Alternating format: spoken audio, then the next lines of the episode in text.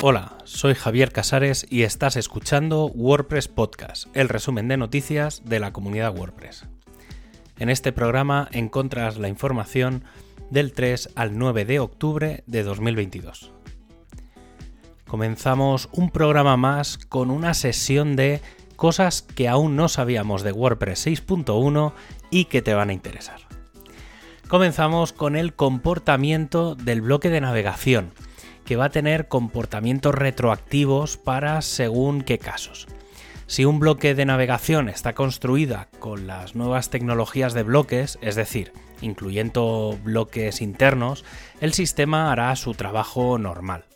Pero si un bloque de navegación está vacío o viene heredado de uno clásico, el sistema lo entenderá y se comporta. El sistema creará de forma automática un listado de las páginas de navegación como ya ocurría previamente. ¿Qué pasa si hay varios menús? El sistema tomará el último menú creado. Y siguiendo con la retrocompatibilidad, los temas clásicos van a poder usar las templates parts o partes de plantilla. Esto va a permitir que en tres pasos un desarrollador de temas clásico permita el uso de bloques en su diseño. Lo primero será activar la funcionalidad Después crear las partes de plantilla, por ejemplo un pie de página, sustituyendo el código habitual del tema por una parte hecha con bloques. Para acabar, en donde tenga que mostrarse, se cargará con la función correspondiente. A partir de ese momento, el usuario podrá entrar en la zona del editor y cambiar todo el pie de página a su gusto. Otra de las novedades es la mejora del salud del sitio, con información de la caché de objetos y de página. Por un lado, la información sobre caché de objetos te informará si existe y está disponible y si es recomendable usarla o no según las necesidades de WordPress.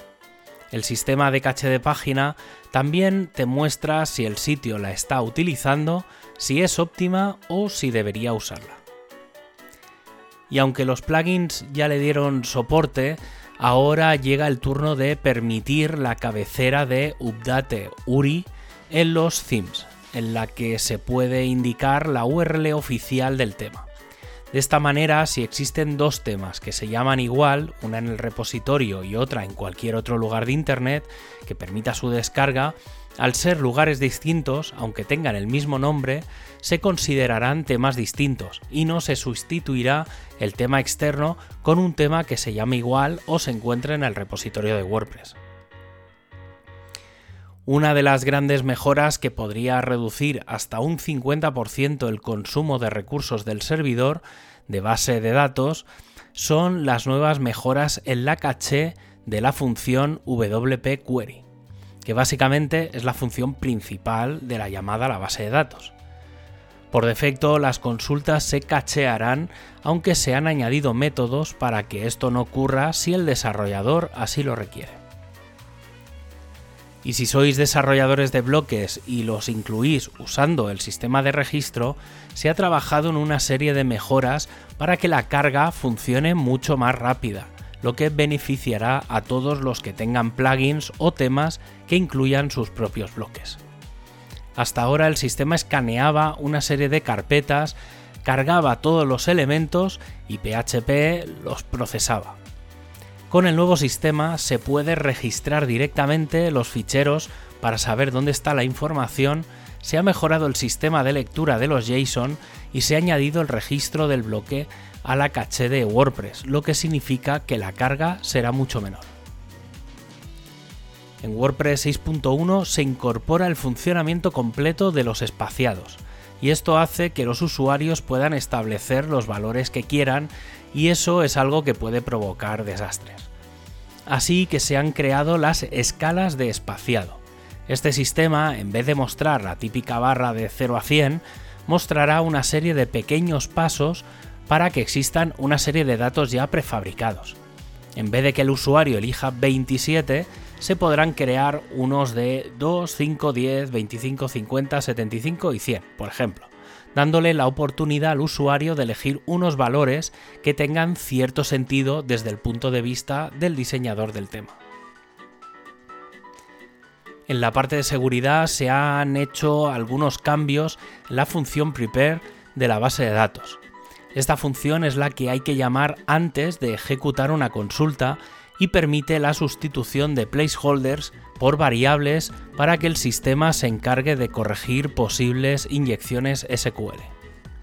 Ahora se ha creado el porcentaje i creado específicamente para el nombre de campos y tablas, reduciendo las expresiones regulares y mejorando el rendimiento de todas las consultas. Y una semana más tenemos ya WordPress 6.1 Beta 3, con la expectativa de que el ciclo de versiones candidatas comience este 11 de octubre.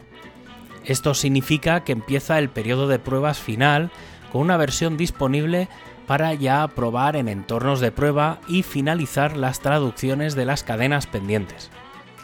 Si todo sigue su curso, el próximo martes 1 de noviembre tendremos la versión general de WordPress 6.1 y comenzará el ciclo de desarrollo de las versiones menores y de WordPress 6.2, que podría llegar alrededor de finales de febrero.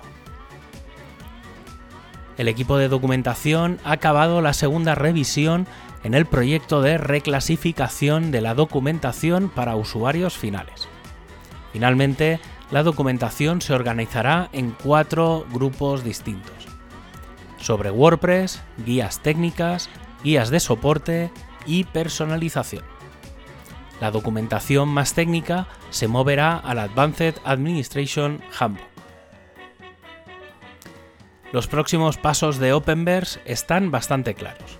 Mejorar la documentación, eliminar el iframe, que es un proyecto que ya está muy avanzado, y preparar la integración del proyecto dentro del núcleo de WordPress a través de una serie de bloques de Gutenberg. Esto último ya tiene un ticket por parte del equipo de Gutenberg con algunos cambios interesantes. Actualmente el inserter tiene una pestaña para bloques, otra de patrones y una de bloques reutilizables. Esto podría cambiar por bloques, patrones y media. En el caso de la nueva pestaña de media, nos encontraríamos con cuatro opciones, imágenes, audio, vídeo y Openverse, en la que encontraríamos integrado un pequeño buscador que nos mostraría una previsualización de los contenidos directamente en el editor, integrando todo este nuevo proyecto dentro de la fase 2 de personalización de Gutenberg. El equipo de comunidad está planteando la instalación y uso de FreeScout como plataforma de ticketing y control del correo para las WordCamp. Habitualmente se hacía una redirección a una cuenta de Google en la que todo el mundo entraba y por temas de seguridad era más complejo. Este sistema podría facilitar la comunicación entre los organizadores de WordCamp, asistentes, patrocinadores y en el fondo cualquiera que quiera ponerse en contacto. Está muy claro, BuddyPress necesita un nuevo theme y eso es lo que se va a acabar haciendo. Gracias a los pasos previos como el BP Rewrites, esto será posible y ya hay quien se ha ofrecido a preparar el nuevo diseño.